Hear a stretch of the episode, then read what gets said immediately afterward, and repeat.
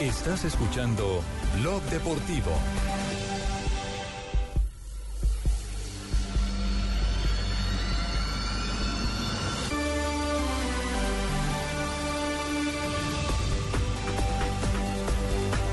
Tres de la tarde, nueve minutos. Continuamos en Blog Deportivo y es eh, instante para una ronda de noticias.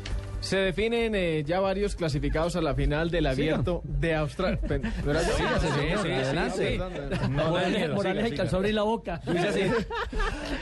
Sí, sí. Qué pena, señor Morales. No, tranquilo, no se preocupe. Tres, dos. Comenzamos de cero. De cambio otra vez, Ricardo. Empieza de cero. A ver, a ver, a ver. Ronda de noticias y Luis Felipe Jaramillo tiene la palabra.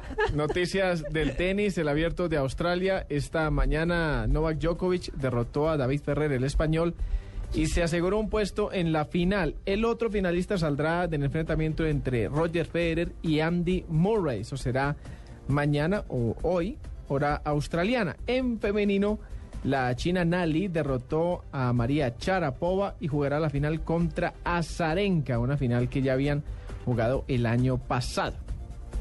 El abierto de Australia.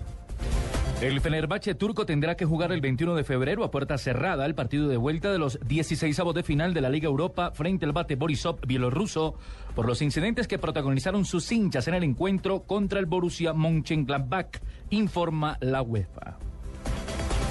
Hoy, Juan Pablo Ángel, último refuerzo de Atlético Nacional, realizó su primera práctica con el equipo en Guarne, sede deportiva del conjunto antioqueño. Su presentación a los medios de comunicación se espera que sea mañana a las once y media de la mañana.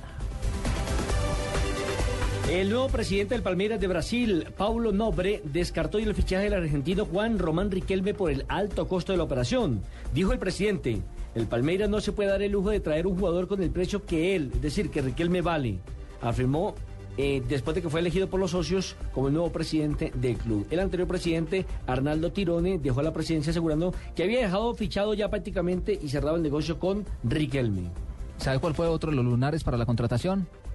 El aspecto físico de Riquelme, que lo pusieron entredicho. Lleva más de seis meses sin jugar.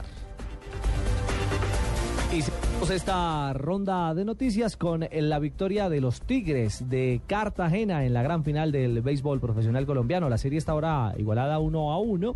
Nueve carreras por dos el triunfo de Tigres y sobre todo, bueno, partido que se jugó en el Tomás Arrieta de Barranquilla, importante, eh, dicen desde la costa norte colombiana, eh, la labor fundamental del abridor dominicano de Tigres, Ricardo Rodríguez, quien lanzó seis episodios y se apuntó la victoria. Así que se igualó la finalísima del béisbol en Colombia.